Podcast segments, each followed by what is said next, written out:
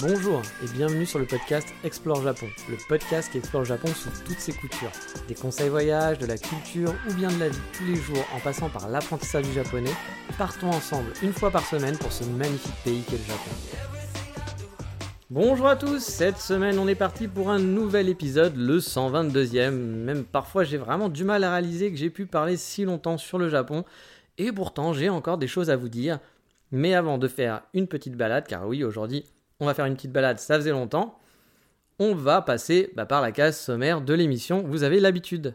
Et en vrac, on va scruter donc un immigré, on va petit déjeuner à Kamakura, et pour finir, on va parler choucroute. Choucroute.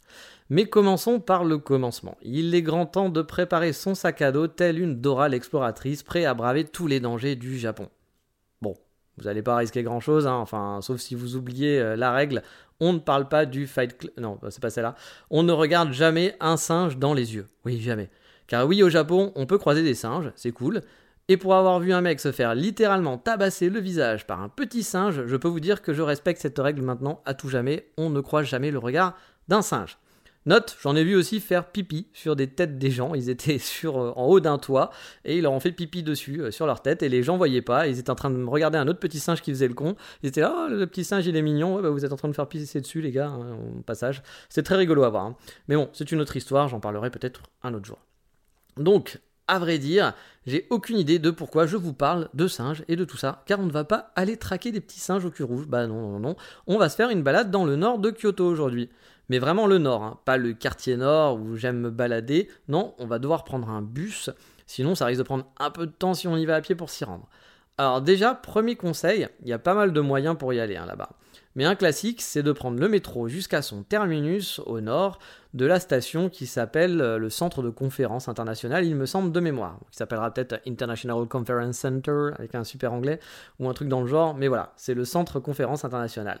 Je vous ai déjà parlé de ce lieu, il me semble, dans différents podcasts, et je vous en reparlerai sûrement car c'était un coin où j'aimais bien me balader de temps à autre. Et pourquoi pas justement le faire aujourd'hui pour commencer la balade si vous êtes en mode un peu child, on a le temps, et que vous n'êtes pas levé trop tard à l'arrache. Many of us have those stubborn pounds that seem impossible to lose, no matter how good we eat or how hard we work out. My solution is PlushCare. PlushCare is a leading telehealth provider with doctors who are there for you day and night to partner with you in your weight loss journey. They can prescribe FDA-approved weight loss medications like Wagovi and Zepbound for those who qualify. Plus, they accept most insurance plans. To get started, visit plushcare.com slash weight loss. That's plushcare.com slash weight loss. Le centre de conférence, comme son nom l'indique, bah, c'est un centre où on fait des, des conférences, voilà, mais pas que. Il y a aussi des concerts parfois, et il faut dire son architecture est assez impressionnante et pas du tout, mais alors vraiment pas du tout, dans le style kyotoïde traditionnel. C'est un peu un ovni dans le paysage, mais justement, moi perso, j'aime bien ça, même si oh, c'est pas le truc le plus beau du monde, hein, c'est pas le plus beau bâtiment, mais c'est assez rigolo à voir. J'avais eu la chance lors de ma première escapade en tant que résident au Japon, donc en 2018, d'aller là-bas un petit peu par hasard. C'était une journée porte ouverte j'avais pu du coup me balader à l'intérieur et même voir un concert de musique classique gratuit, tout ça en mode totalement improvisé. C'était un super chouette souvenir pour moi, puis c'était une des premières, voire peut-être ma première balade sur Kyoto, en mode voilà, j'ai fait tous mes trucs, parce que j'avais dû faire des mini balades juste avant, mais voilà, il fallait que j'achète mes affaires, il fallait que j'aille acheter de quoi dormir. Je vous ai déjà dit, quand je suis arrivé au Japon, bah, j'avais aucun meuble. Euh, le premier soir, suis dormi, j'ai dormi par terre en mode camping. Donc voilà, j'ai dû faire vraiment euh, tous les achats euh, pendant les, premiers jours. Et c'est ma première vraie grosse balade, je crois, un peu en genre Dora exploratrice. Allons y découvrir un coin qui n'est pas trop touristique à Kyoto. Et derrière, voilà, derrière ce gros bâtiment très massif, bah, il y a un lac où on peut, qu'on peut faire le tour, on peut tourner tout autour. C'est un lac qui n'est pas immense, mais qui est quand même assez grand et qui fait une petite balade dominicale plutôt sympathique. Même sur place, on peut y croiser souvent, enfin régulièrement, des cerfs et autres bambis, comme on dit dans le jargon technique des spécialistes des animaux euh, que je suis. Car oui, il n'y a pas qu'à Nara ou à Miyajima qu'on peut voir des bambis. Ben non. J'ai mis quelques photos sur le Patreon de l'émission. Euh, pour, euh, bah pour vous le prouver, hein, pour vous montrer qu'on voit certains bambis de temps en temps. Alors oui, Instant total promo relou, vous les connaissez maintenant les instants parfois un peu total euh, promo relou.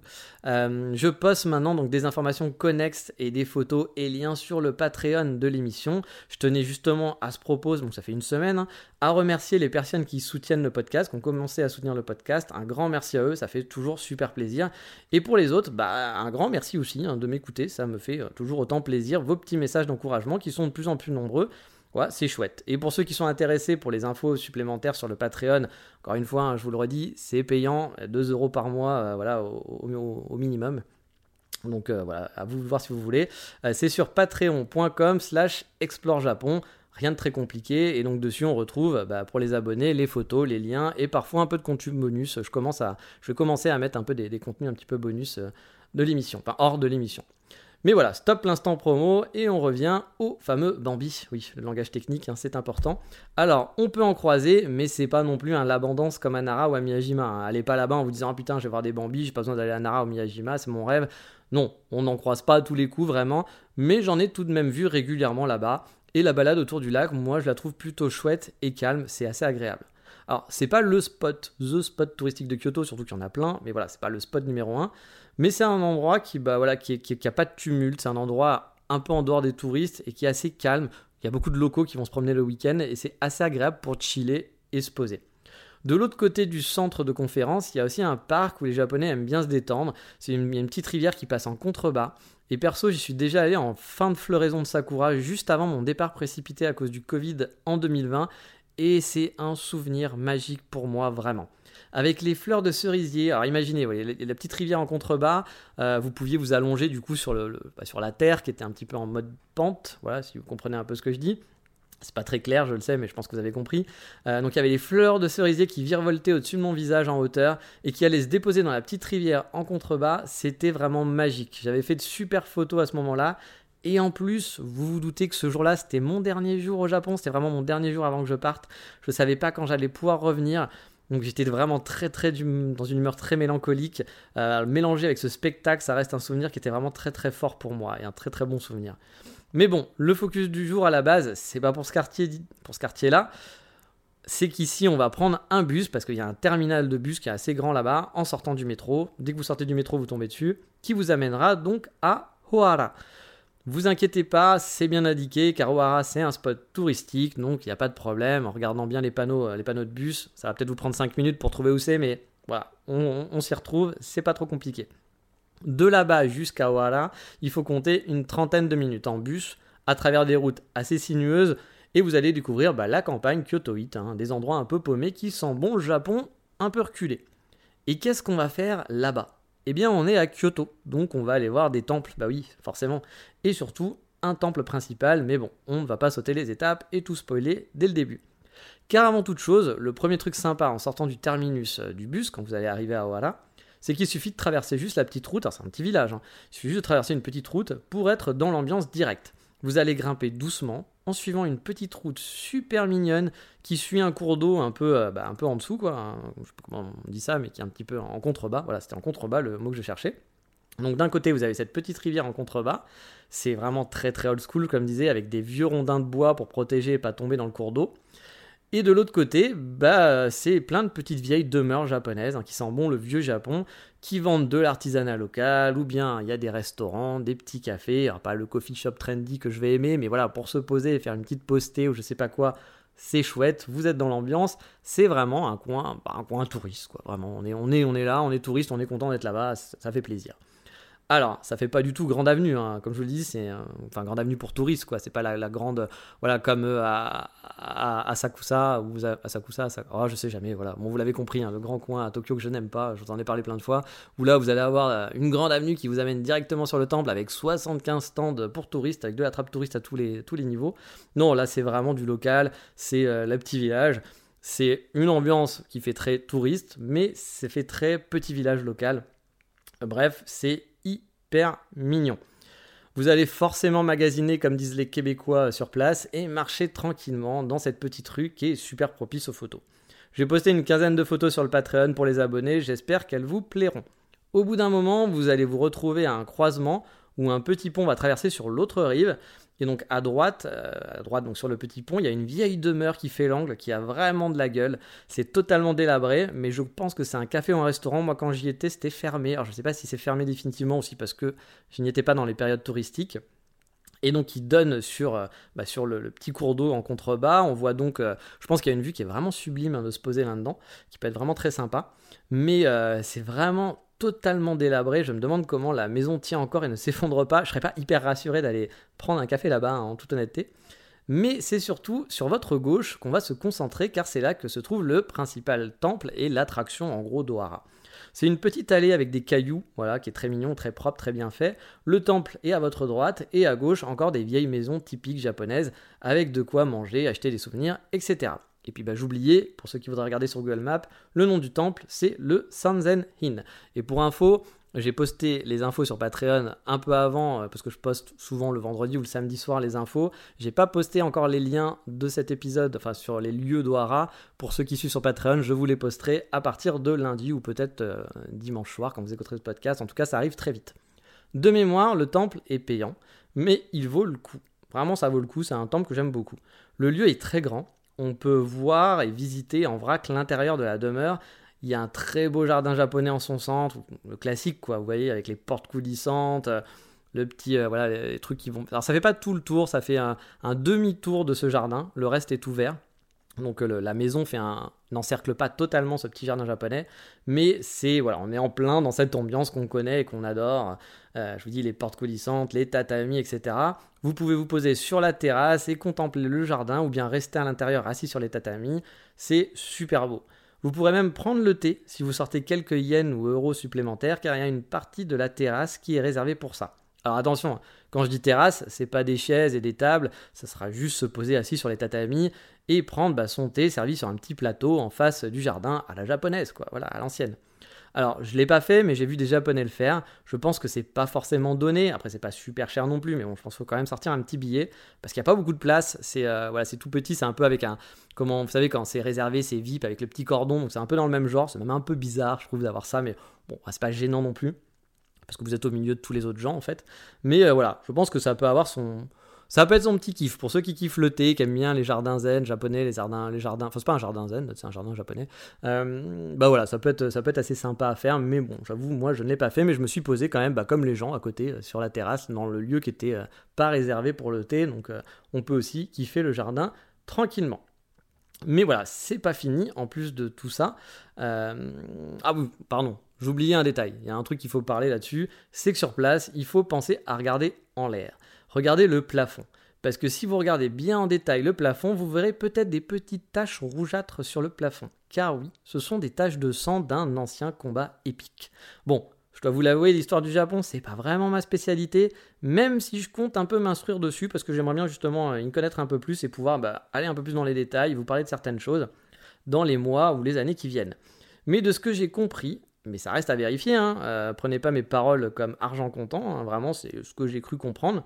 Je vous dis peut-être de grosses bêtises. Donc, si vous êtes intéressé, n'hésitez pas à aller le chercher. Ou vous pétez pas avec cette histoire en soirée parce que peut-être que quelqu'un vous dira Mais t'es totalement con, c'est pas du tout ça l'histoire.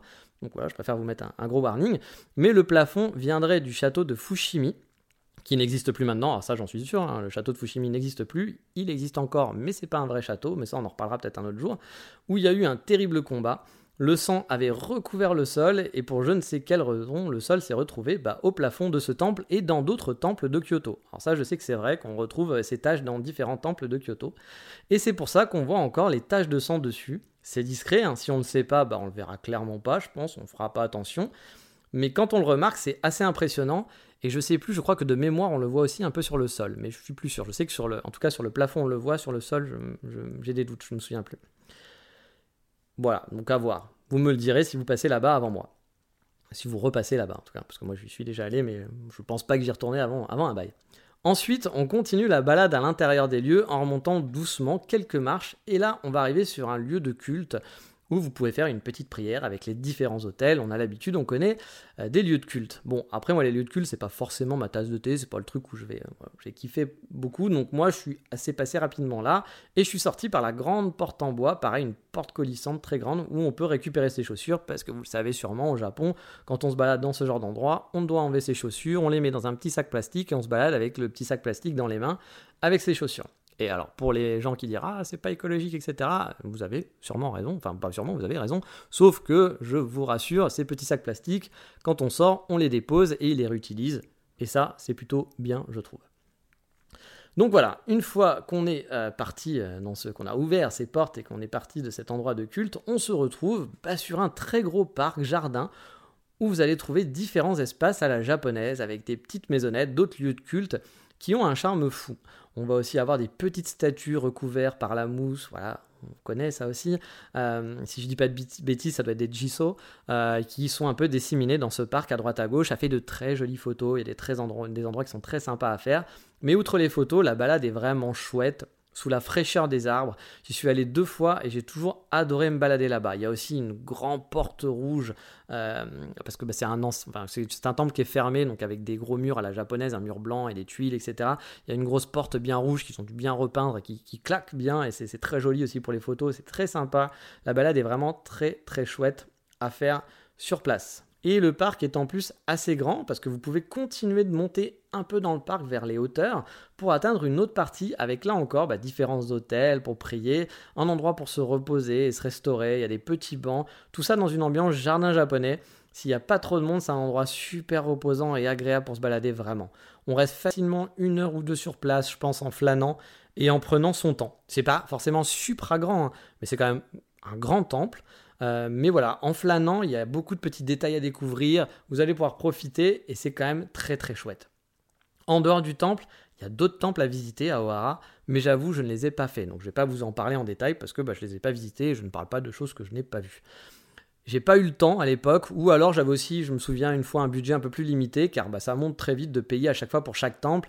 Et puis parfois on sait pas vraiment ce qu'il y a derrière le temple. Moi je suis pas non plus un spécialiste des temples, je suis pas un amoureux des temples, c'est pas, je vais pas kiffer à me dire faut que je fasse tous les temples du Japon. Et donc euh, je pense que si vous aimez l'histoire, ça peut être très intéressant parfois de payer pour un petit temple qui va avoir une histoire et découvrir. Mais parfois, souvent, c'est tout en japonais, il n'y aura pas d'infos en anglais ou en français, euh, en français même rarement.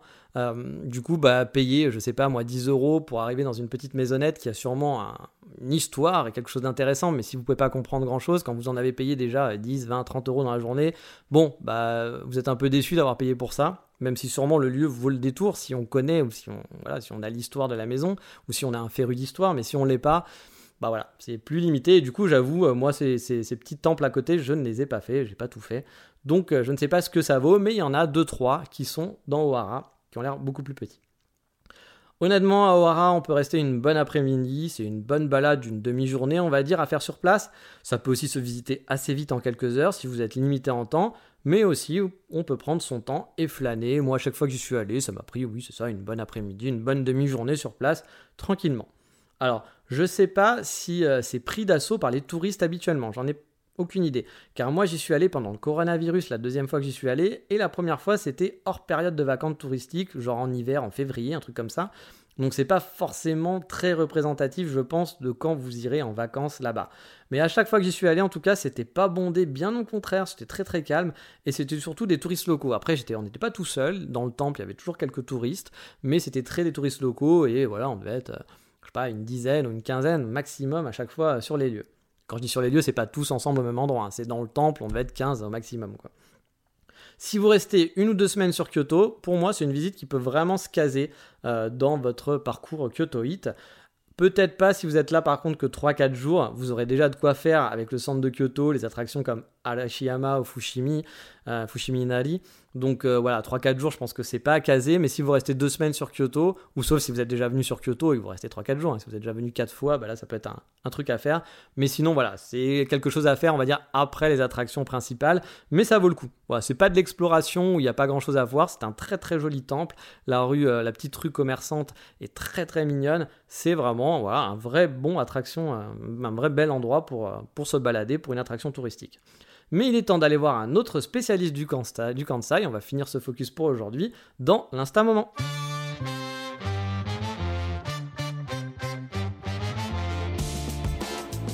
comme je vous le disais, dans l'Insta Moment, on va rester dans le Kansai cette semaine avec un Français qui vit au Japon, si je dis pas de bêtises, depuis très très longtemps. Et qui est donc bien placé pour vous parler de la vie au Japon, vu que son nom c'est Immigré au Japon. Bon, vous l'aurez compris, c'est pas son vrai nom, mais son pseudo Insta est sur les internets en général. Il tient même un podcast sur le Japon dont je vous ai déjà parlé, dans l'épisode numéro je ne sais plus combien parce que je ne m'en souviens pas, qui parlait des podcasts que j'aimais bien sur le Japon. Alors oui, on aime la précision sur Export Japon, on est comme ça, vous avez toutes les infos, on vous voilà, on vous fout pas de votre gueule, c'était l'épisode, je ne sais pas combien. Enfin bref, je vous avais conseillé son podcast et je vous conseille aussi aujourd'hui de faire un tour sur son Instagram. Il poste des photos qui sont vraiment fort sympathiques sur le Kansai, de ses escapades. C'est le genre de compte qu'on aime, qui nous donne une petite dose, une petite dose pardon, régulière du Japon. Japon de tous les jours, voilà, avec de très jolies photos. Parfois c'est des photos très classiques du Japon. Parfois, c'est des photos de Matsuri ou des photos de geisha ou des photos voilà, de Japon traditionnel. Bref, il y en a pour tous les goûts et c'est vraiment super chouette. Donc pour le retrouver, c'est Immigré au Japon. Le nom de ce podcast, c'est pareil. J'ai mis les liens sur le Patreon pour les abonnés. Blablabla. Vous connaissez la chanson. Mais vous le savez, après avoir joué au pervers voyeur, on passe au moment Voldemort de l'émission. Cette rubrique qu'on ne nomme pas. Et oui, c'est très très beau.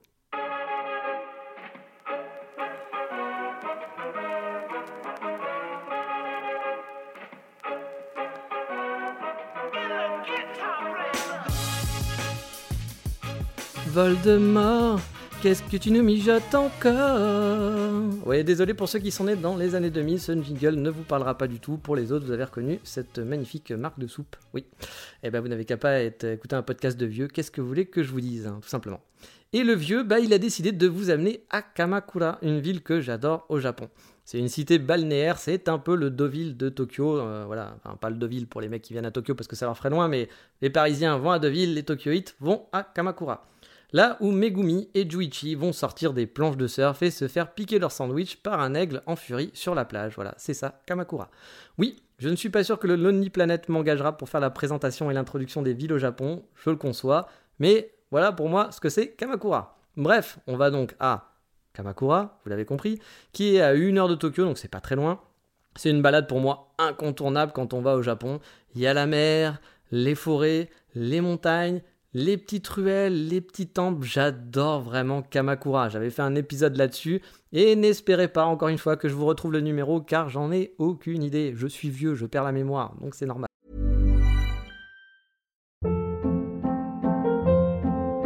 Hold up. What was that? Boring. No flavor. That was as bad as those leftovers you ate all week. Kiki Palmer here, and it's time to say hello to something fresh and guilt-free. Hello Fresh. Jazz up dinner with pecan-crusted chicken or garlic butter shrimp scampi. Now that's music to my mouth. Hello Fresh. Let's get this dinner party started. Discover all the delicious possibilities at hellofresh.com.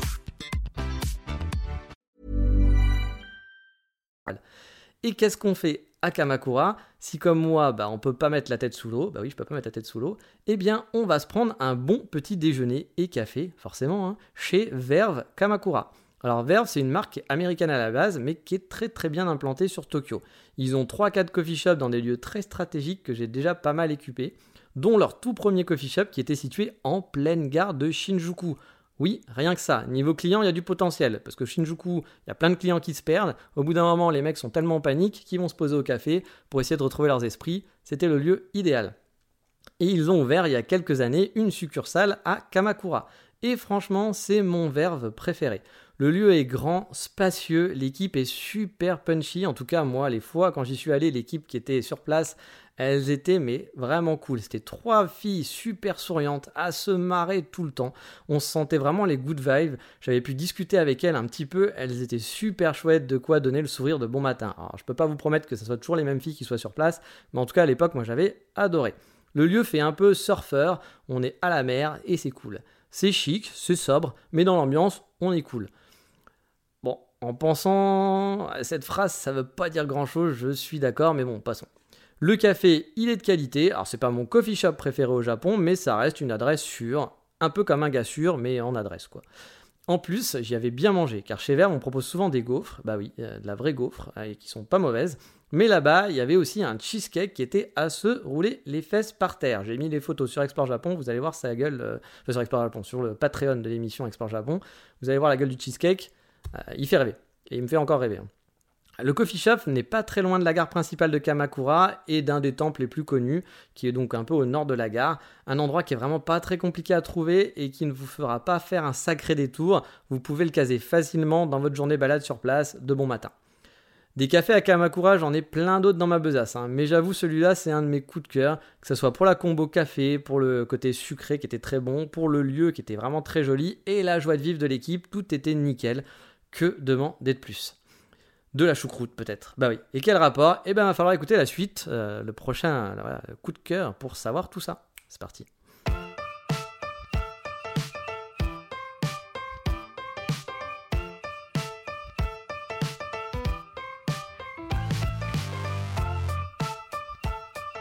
Et le coup de cœur va parler de choucroute et non, pas vraiment, vous avez l'habitude, à chaque fois je raconte n'importe quoi.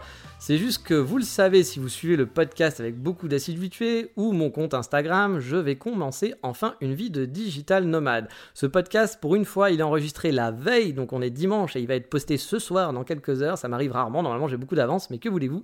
Là j'ai failli être en retard. Et donc, euh, bah, si tout va bien, euh, voilà, lundi, euh, vendredi prochain, donc dans une semaine, je pars pour Strasbourg, ou Strasbourg comme on dit vraiment dans la vraie vie, mais moi je dis Strasbourg parce que je trouve ça plus rigolo et que j'ai un humour de merde. Bref, je vais partir, donc je vais commencer ma vie de digital nomade qui, si tout va bien, m'amènera au Japon 6 mois par an dès que les frontières seront ouvertes. On croise les doigts pour que ça ouvre dès cet automne.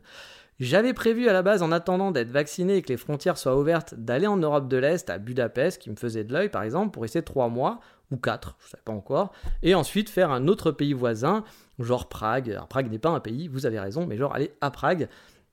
Mais vous n'êtes pas sans savoir que bah, c'est toujours un peu le bordel avec le Covid et que beaucoup de frontières sont encore fermées, même en Europe. Je ne peux pas aller encore à Budapest par exemple, les frontières sont fermées.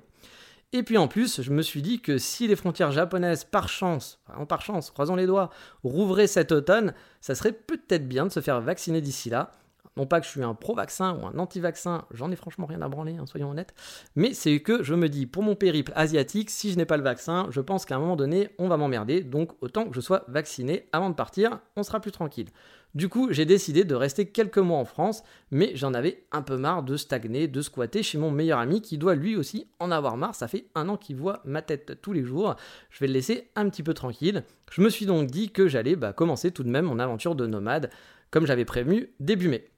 J'ai donc cherché des Airbnb à droite, à gauche, euh, et des villes où ça pourrait être cool pour me poser en France. Alors de Caen, en passant par Nantes, Troyes, Bordeaux, Le Mans, Lille. Bref, euh, j'ai fait pas mal de recherches. J'étais même à deux doigts de partir pour Nantes suite à un Airbnb qui avait l'air fort sympathique. Mais finalement, j'ai opté pour Strasbourg, car la ville me fait de l'œil, et on verra si j'ai bien fait. Je pars donc d'ici, bah, comme je l'ai dit, quelques jours, hein, ça sera vendredi, donc euh, dans une semaine j'y suis.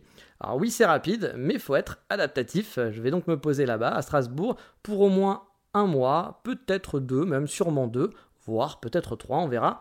Si vous êtes dans le coin, bah, on pourra peut-être se croiser, qui sait. Et si vous avez des bons plans, des boutiques, des balades à faire, retour sans voiture parce que j'ai pas le permis, eh bien vous connaissez mes messages privés Facebook, mon compte Instagram, etc., etc. Je suis tout oui, je suis preneur pour explorer Strasbourg et ses environs. C'est donc pour moi l'occasion de commencer ma vie de digital nomade et de découvrir de nouvelles choses. Donc c'est sûr que j'aurais aimé faire un peu plus exotique hein, que Strasbourg, hein, mais je pense que c'est un bon début et j'espère surtout que l'année prochaine je vous ferai des podcasts en direct du Japon pour de nouvelles découvertes. J'ai déjà des idées d'endroits à aller et de vous faire découvrir. Donc j'ai hâte que les frontières réouvrent. C'est mon petit coup de cœur, voilà, c'est ma vie de digital nomade qui commence. Mais bon, on croise les doigts très fort, on va s'arrêter là pour aujourd'hui. Je vous dis à la semaine prochaine pour un nouvel épisode et vous connaissez la chanson. Qu'est-ce qu'on dit? On dit ciao, bye bye, matane.